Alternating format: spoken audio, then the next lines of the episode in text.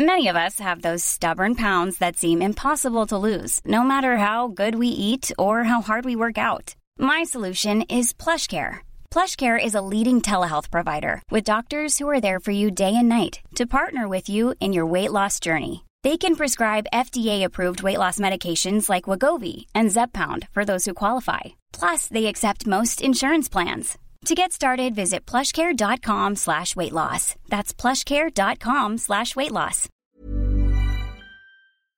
Hi les gars, j'espère que vous allez bien. Euh, je sais pas trop ce que c'était cette intro, je me prends pour une américaine. Bref, je suis ravie de vous retrouver aujourd'hui euh, pour un nouvel épisode de No SPF Podcast. Euh, je vous avoue que j'ai eu du mal à enregistrer cet épisode. Ça fait deux fois que j'essaye. Donc cette fois c'est la bonne. Euh, mais je sais pas, genre c'est un sujet un peu sensible pour moi en ce moment. Donc voilà, mais peu importe, je vais m'expliquer dans tous les cas. Aujourd'hui du coup on se retrouve pour un épisode sur le fait de vivre seul, la solitude on va dire, mais euh, plus précisément voilà, vivre seul euh, sans forcément euh, une coloc ou un compagnon ou vivre avec sa famille et tout. À partir du moment où on décide de prendre son indépendance, un petit peu ce qui se passe, ce qui s'est passé pour moi, ce qui se passe en ce moment. Et, et c'est parti et comme d'habitude à la fin je répondrai à vos petites questions que vous m'avez posées sur Instagram, donc n'hésitez pas à aller suivre le compte du podcast No SPF Podcast et aussi n'hésitez pas à me laisser une petite review, que ce soit sur Apple Podcast, euh, Deezer, je sais pas si c'est possible, mais je crois, ou en tout cas Spotify, euh, voilà, me dire ce que vous pensez du podcast, euh, mettre 5 étoiles, ça me fait toujours plaisir et ça me soutient beaucoup. Et si ce podcast vous a parlé, évidemment, n'hésitez pas à le partager sur Instagram, le partager à vos amis. Voilà, c'est parti, commençons. Donc déjà, je vais commencer par vous raconter bah, un petit peu comment ça s'est passé pour moi, comment je gère tout ça et bah ouais mon parcours, entre guillemets, euh, quand est-ce que j'ai décidé d'emménager seule, à partir de quand, etc. Euh, donc moi j'ai eu mon premier appart j'avais 18 ans, je crois, c'était juste après mon lycée, donc euh, au début de mes études supérieures, qui, by the way, n'ont pas duré très longtemps, mais c'est pas le sujet.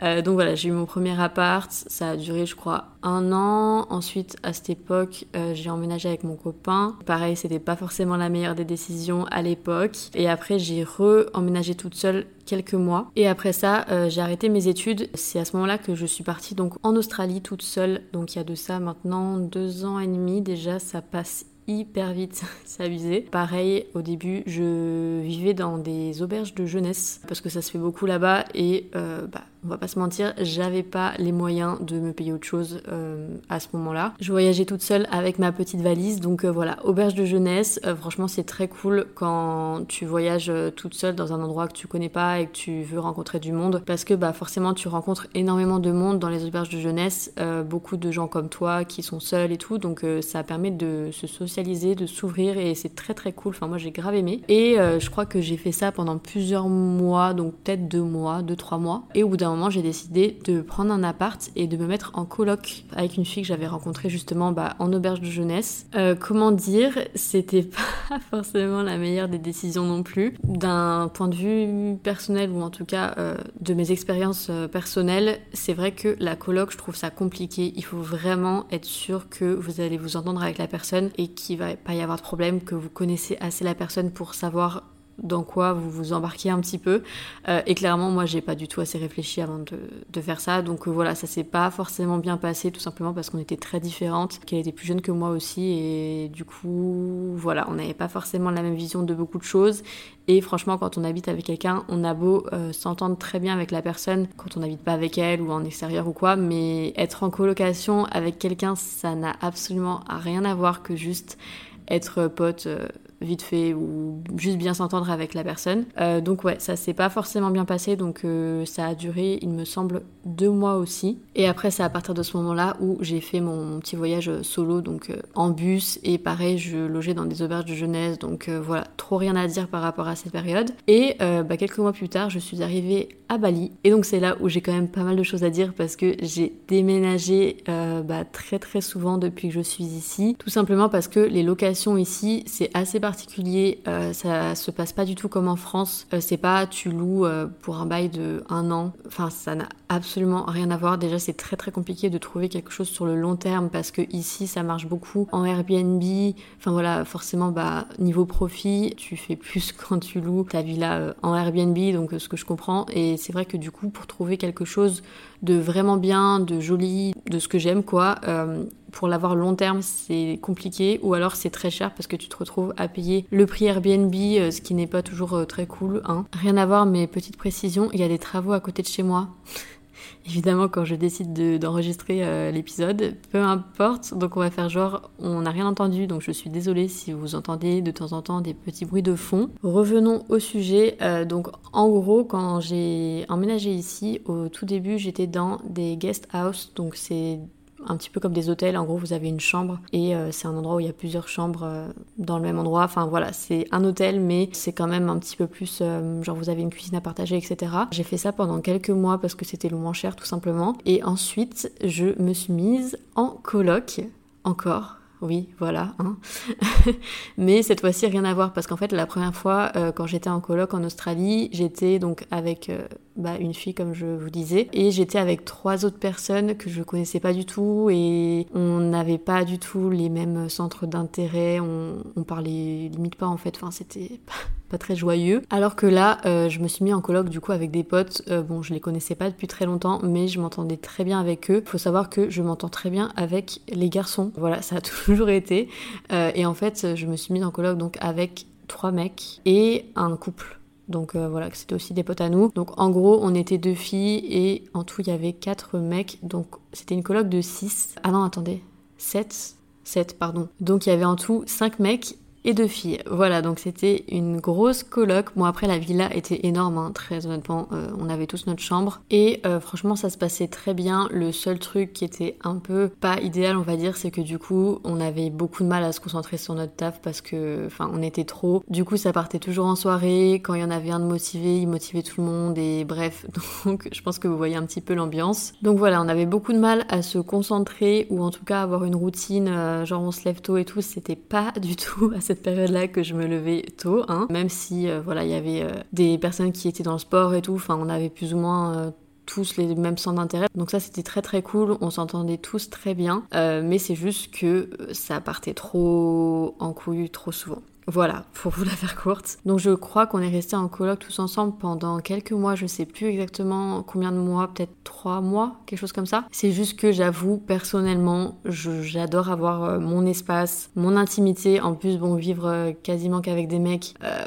voilà, on n'a pas forcément la plus grande intimité quand on est une fille. Après ça, du coup, j'ai pas mal bougé, donc je vais pas vous faire un topo de chaque mois parce que ça va être trop long, mais en gros, j'ai alterné entre avoir un appart. Ensuite, je me suis mis en coloc aussi avec une copine. Pareil, je l'adore, je l'adore toujours d'ailleurs, mais euh, en coloc, euh, enfin, on est trop différentes pour, euh, pour entre guillemets s'entendre. Je fais pas forcément ma vaisselle à chaque fois que je mange. Voilà, je vais pas vous mentir. Et c'est vrai qu'elle était quand même très maniaque sur beaucoup de trucs. Enfin voilà, il y avait des choses, simplement, on était trop différentes sur, sur le fonctionnement de, de chez nous. Et c'est pour ça d'ailleurs que pas mal de colocs ont pas fonctionné pour moi. Et donc après ça, je me suis dit, la coloc c'est pas pour moi, je vais trouver un appart je vais me faire ma routine et comme ça je vais pouvoir vraiment bah, faire ce que je veux quand je veux, avoir mon intimité, vivre euh, chez moi toute seule à poil si j'en ai envie.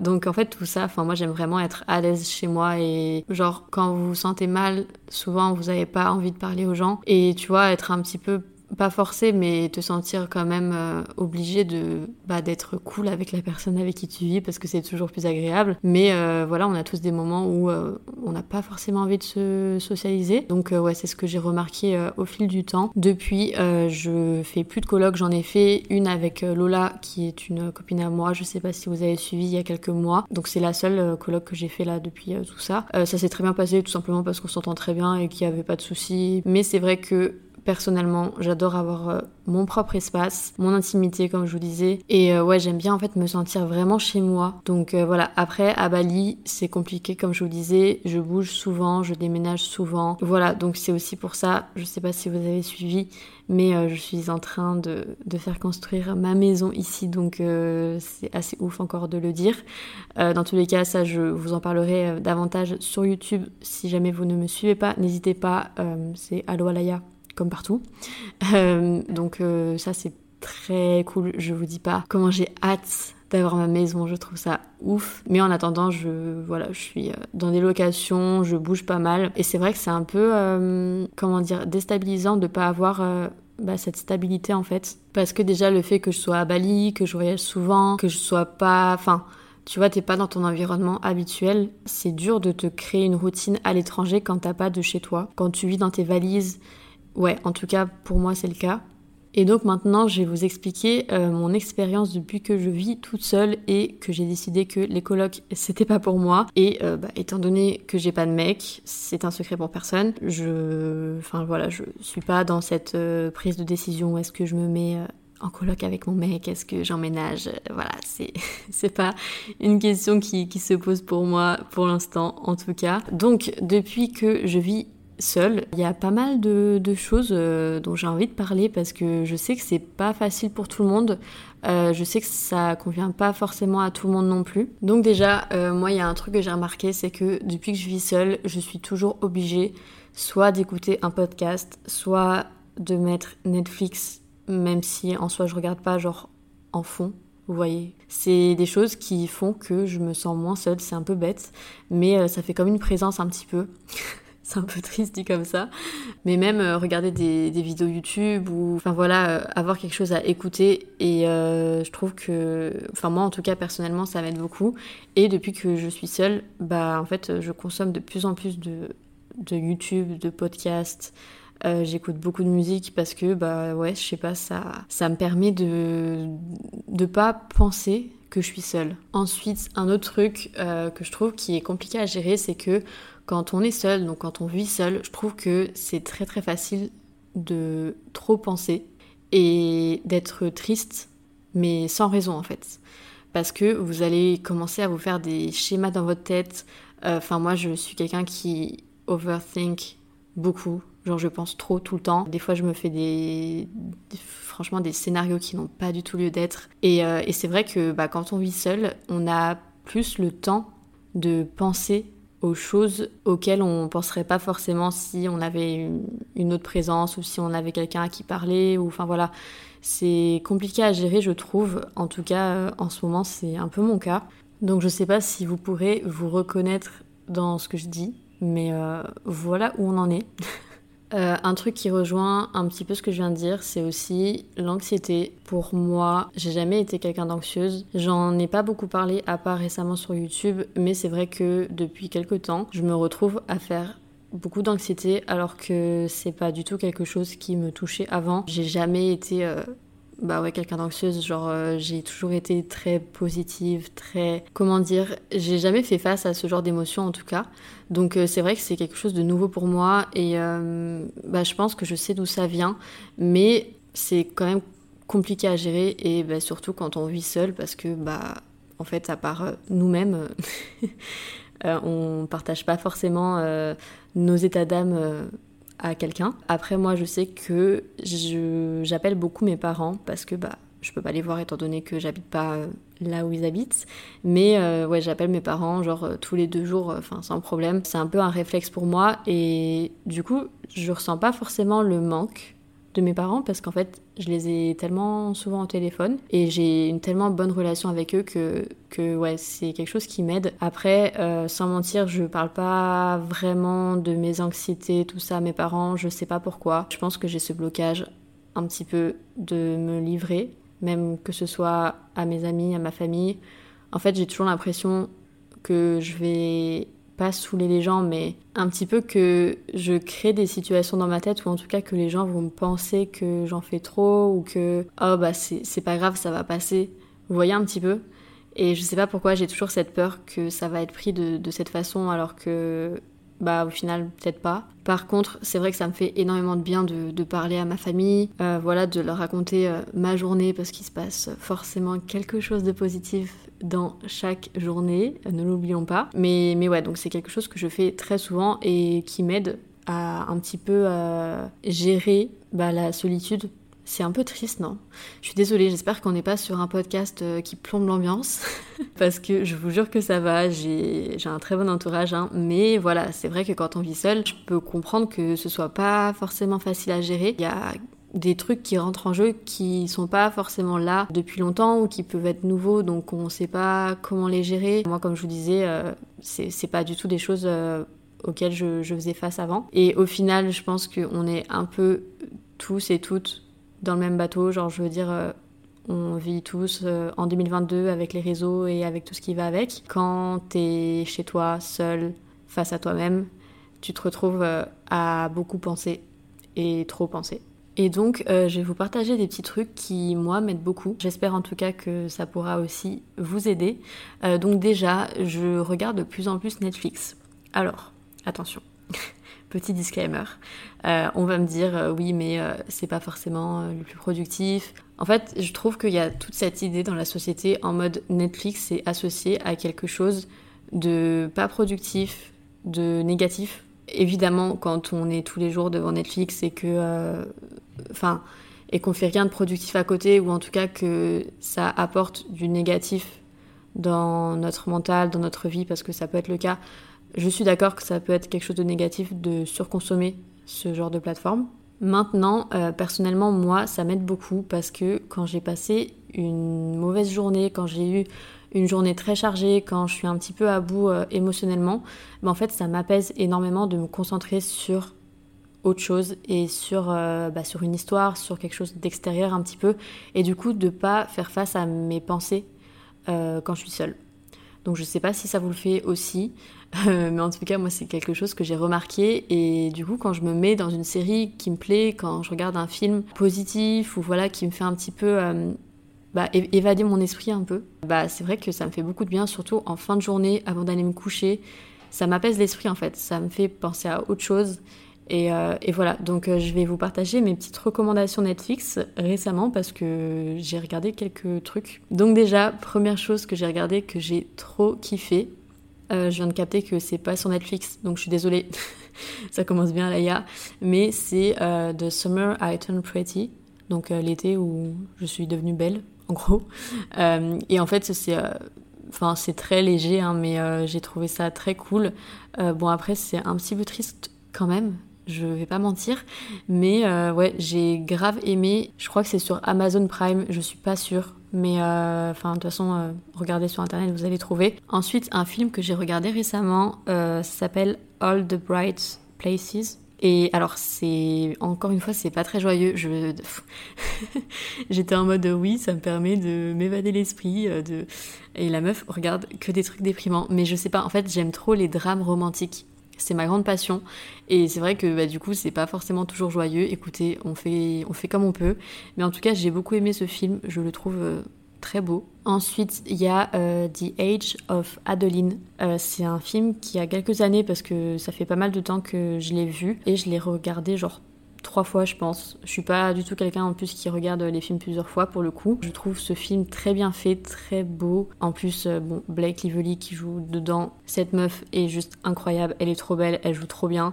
Donc euh, voilà, si jamais vous l'avez pas vu, je vous le conseille. Et autre film que j'ai regardé récemment, c'est euh, Liaison dangereuse. Donc c'est un film avec Paola je ne sais plus son nom de famille, mais sur Insta, enfin, je pense que vous voyez qui c'est. Et elle a fait un film je trouve ça d'ailleurs ouf. Franchement, je la félicite, même si elle n'écoutera sûrement pas ce podcast. Mais j'ai trouvé qu'elle jouait extrêmement bien. J'ai trouvé le film très bien fait. Je suis pas du tout film français d'habitude, mais euh, ouais, j'ai trop trop aimé ce film. Ça représente euh, pas mal en plus euh, bah, tout ce qui se passe en ce moment avec les réseaux et tout.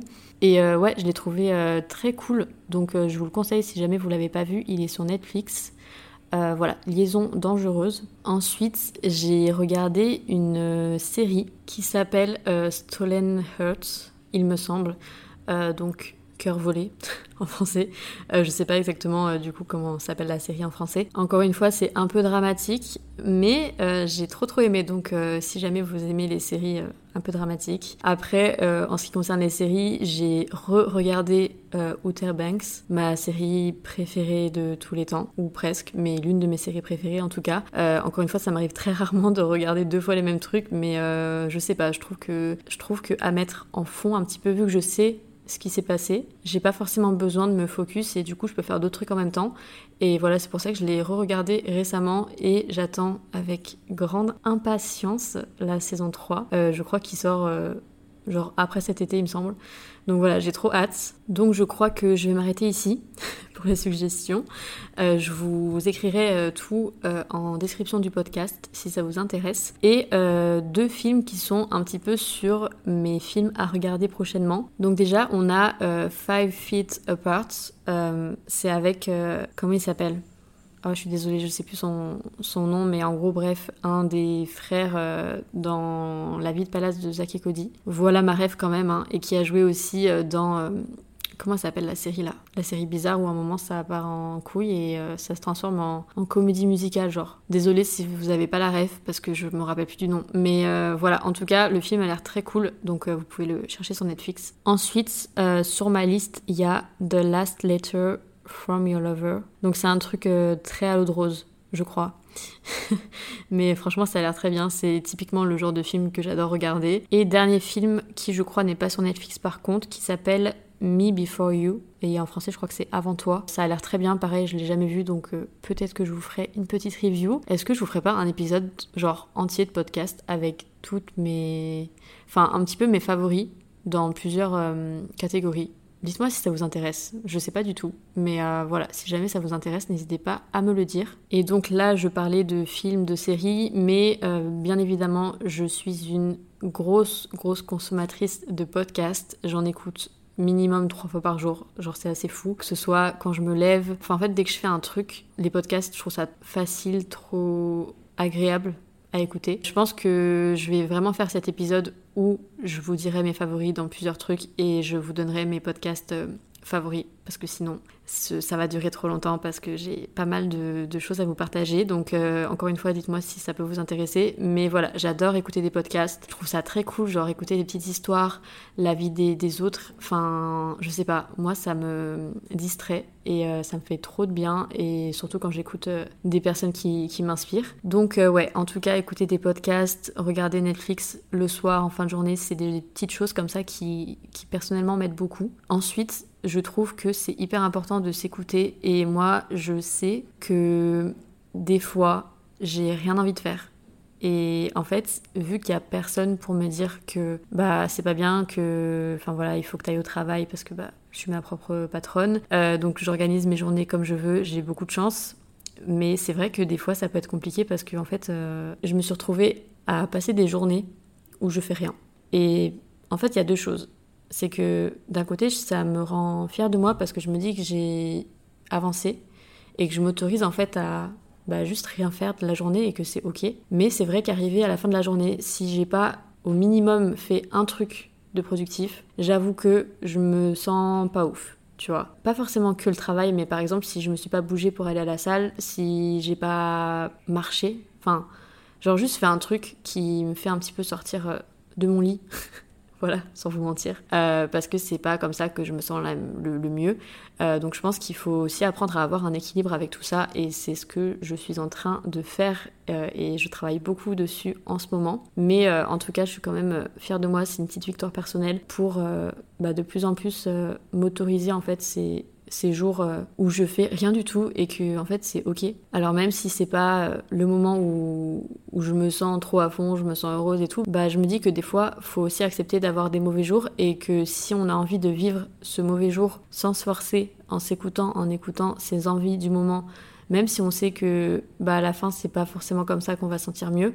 Je pense qu'il faut aussi savoir lâcher prise. Alors après, comme je disais, avoir un équilibre et savoir euh, se bouger quand faut se bouger, et parce que des fois, enfin, ta santé mentale requiert quand même un minimum de, de motivation, et euh, tu sais en fait que si tu le fais, tu vas aller mieux directement. Par exemple, moi, c'est exactement euh, comme ça que ça se passe pour mes séances de sport. donc c'est pour ça qu'il y a des jours où je me force à y aller parce que je sais que, bah, en fait, je vais me sentir 100 fois mieux après. Mais, mais voilà, c'est pas pour autant que je suis tous les jours en train de me forcer. Alors, bien évidemment, il y a des jours où j'ai envie d'y aller, hein, heureusement. Euh, mais il y a aussi des jours où j'ai pas du tout envie et bah j'y vais pas. C'est pas grave. Donc ouais, c'est important d'avoir ces jours où euh, juste tu lâches prise. Et donc, ce qui rejoint ce que je suis en train de dire, c'est vrai que mes séances de sport m'aident beaucoup. C'est vraiment le seul moment où je me sens bien. Enfin, non, c'est pas le seul moment où je me sens bien. C'était un peu dramatique, dit comme ça. Mais c'est un moment où je me sens moi, où je me sens dans ma bulle, où je me sens vraiment connectée avec mon corps. C'est peut-être un peu genre profond ce que je suis en train de dire et ouais genre euh, me concentrer en fait sur euh, mes exercices sur ma séance sur ma musique être vraiment dans mon monde ça m'apaise énormément l'esprit et, euh, et, en plus les sensations en fait la sensation pendant déjà parce que tu te dépasses parce que t'as un peu l'impression d'être en bataille avec ton mental et à la fois trop connecté et trop ami avec lui. je, pars trop loin. Euh, Alaya, calme-toi là, c'est, ça va. Faut, faut pas être perché comme ça. Peut-être que vous avez compris d'où je veux en venir, peut-être pas. Mais, euh, ouais, en tout cas, c'est, énormément de plaisir pour moi. Euh, en fait, le plus dur, c'est de se motiver, c'est de se dire que ça va nous faire du bien et, de se dire que c'est la bonne décision. Surtout quand on est dans des périodes comme ça, on se sent seul ou on a l'impression que tout le monde est contre nous. Enfin, voilà, on a tendance à se faire beaucoup de de scénarios dans notre tête qui n'ont pas forcément lieu d'être. Euh, je peux comprendre que c'est tentant de rester chez soi à rien faire toute seule, mais comme je vous disais, bien que c'est important de s'écouter et que des fois on le fait et que c'est ok, c'est pas grave et des fois c'est nécessaire, bah, je pense que la plupart du temps c'est encore plus nécessaire de se forcer à faire une chose qui au final, bah, on sait qu'on va sentir mieux, que ça va nous faire du bien, que ça va nous aider en fait sur le long terme quand on le répète. Donc moi c'est vraiment mon cas avec euh, mes séances de sport et puis la sensation d'après, enfin c'est genre tu te sens plus la même personne, tu vois, tu finis ta journée sur une bonne note ou tu commences ta journée sur une bonne note, peu importe. Mais, euh, mais voilà, en tout cas c'est mon cas. Autre chose qui m'aide beaucoup, c'est très simple, c'est manger ce qui me rend heureuse, simplement. Manger des choses que j'aime, me faire plaisir dans mon alimentation. Enfin pour moi c'est tellement important en fait de se faire plaisir dans ce qu'on mange. La nourriture c'est un carburant, c'est quelque chose dont notre corps a besoin. Et pas que notre corps, j'ai envie de vous dire aussi, c'est quelque chose dont notre cerveau a besoin pour s'épanouir. Et enfin, si vous passez votre vie à juste manger pour manger et juste genre manger parce que vous vous dites, de toute façon c'est vital, j'en ai besoin. Alors oui, bien que c'est important de se rendre compte que nourrir notre corps c'est vital et c'est un besoin, ce qui est vrai, je pense que c'est aussi important de combler ce besoin, mais surtout de combler ses envies et prendre du plaisir en fait. Parce que juste venir combler ses besoins avec les protéines, euh, les glucides, le fat, enfin, c'est cool, hein c'est très bien. Euh, voilà, vous pouvez faire votre séance de sport très efficacement. Vous n'aurez pas de problème de santé si vous comblez euh, vos vitamines, etc.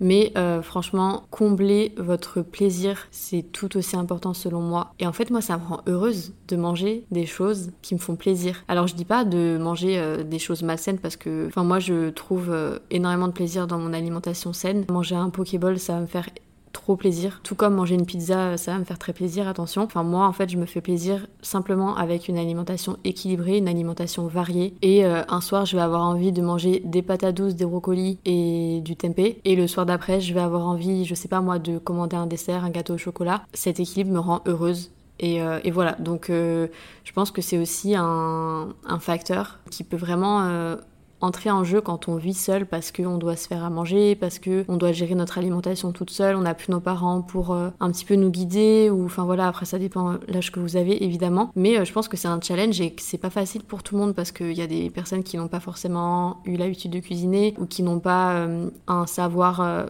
sur l'alimentation, ce qui est bon pour nous, ce qui est sain, ce qui n'est pas sain. Donc euh, voilà, je peux comprendre que c'est quelque chose de pas facile pour tout le monde. Moi, j'ai acquis beaucoup de savoir euh, au fur et à mesure des années. Et puis c'est vrai que mes parents ont toujours cuisiné et m'ont toujours euh, instruit on va dire. Bon après moi j'ai le fait que je vis à Bali et que c'est un petit peu spécial donc je me fais pas à manger énormément parce que tout simplement il y a beaucoup d'options saines à l'extérieur que ça coûte moins cher. Et enfin voilà j'en ai déjà parlé assez souvent. Quand je suis en France ou quand je suis ailleurs j'adore cuisiner. Et je pense que c'est important de, de, savoir ce que l'on mange et de se faire plaisir. Et en plus quand vous vous faites plaisir avec quelque chose que vous avez fait je trouve que c'est encore plus réconfortant et t'es encore plus fier de toi tu vois donc je pense que c'est quelque chose d'hyper important. Autre facteur qui rentre en compte quand même pour moi, c'est un petit peu ce dont je vous parlais tout à l'heure, le fait de vivre à l'étranger, donc de vivre dans ses valises, de pas avoir de chez soi. C'est vrai que mentalement, franchement, c'est pas hyper facile à gérer parce que bah t'es toujours en train de bouger, t'as pas forcément de stabilité. Pareil au niveau de ton entourage, enfin moi je sais que j'ai des très bons amis. Beaucoup de, de personnes ici bougent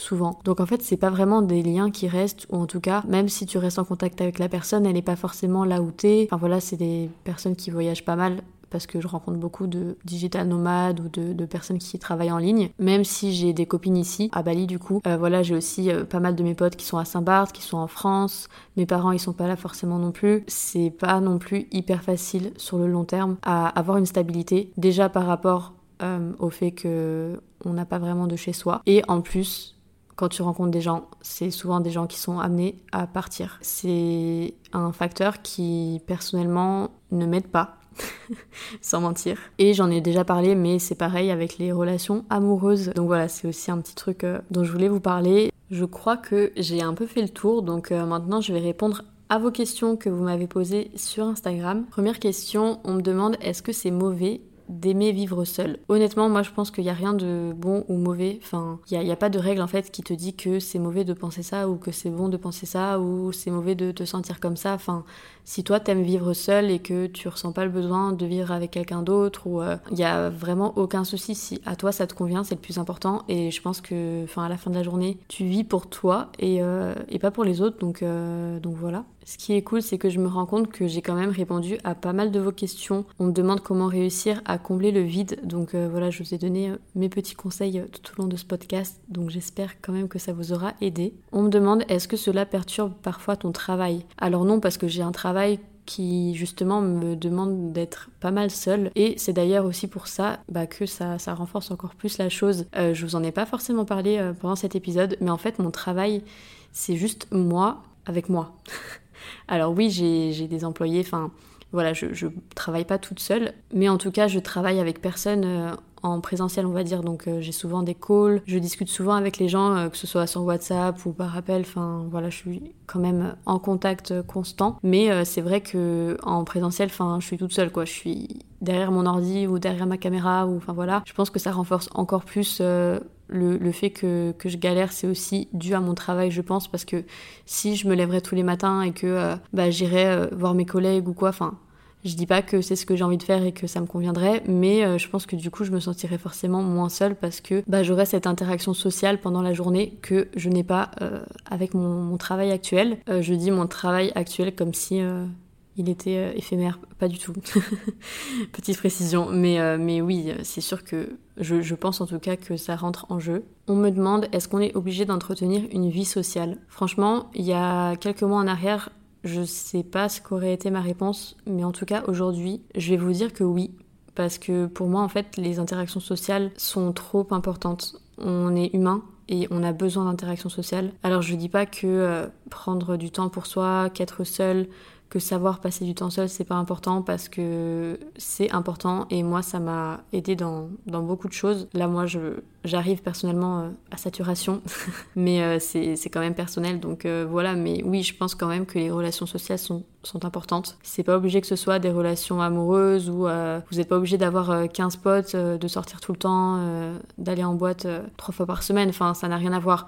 Mais que ce soit des interactions sociales, je sais pas moi, avec vos parents, avec votre famille, avec votre meilleur on n'est pas sur une compétition, mais je pense qu'à la fin de la journée, c'est important d'avoir des interactions sociales, même si elles sont pas nombreuses. Voilà, après c'est aussi à vous de trouver euh, ce qui vous convient. Bon, et eh bien, je pense que j'ai fait le tour. Euh, j'espère vraiment que cet épisode aura pu vous aider. N'hésitez pas à me faire vos retours, que ce soit sur Apple Podcast, Spotify ou euh, même sur Instagram. Ça me fait toujours très très plaisir euh, bah, de vous lire. Je vous remercie beaucoup pour tout l'accueil encore une fois que vous faites au podcast à chaque épisode. Je trouve ça ouf. Je suis très très reconnaissante euh, pour tout ça parce que moi c'est vraiment une plateforme sur laquelle je me sens trop bien. Donc écoutez, c'est tout. Je vous souhaite une bonne journée, une bonne soirée, une bonne semaine. J'espère que tout va bien pour vous et je vous dis à la semaine prochaine pour un nouvel épisode.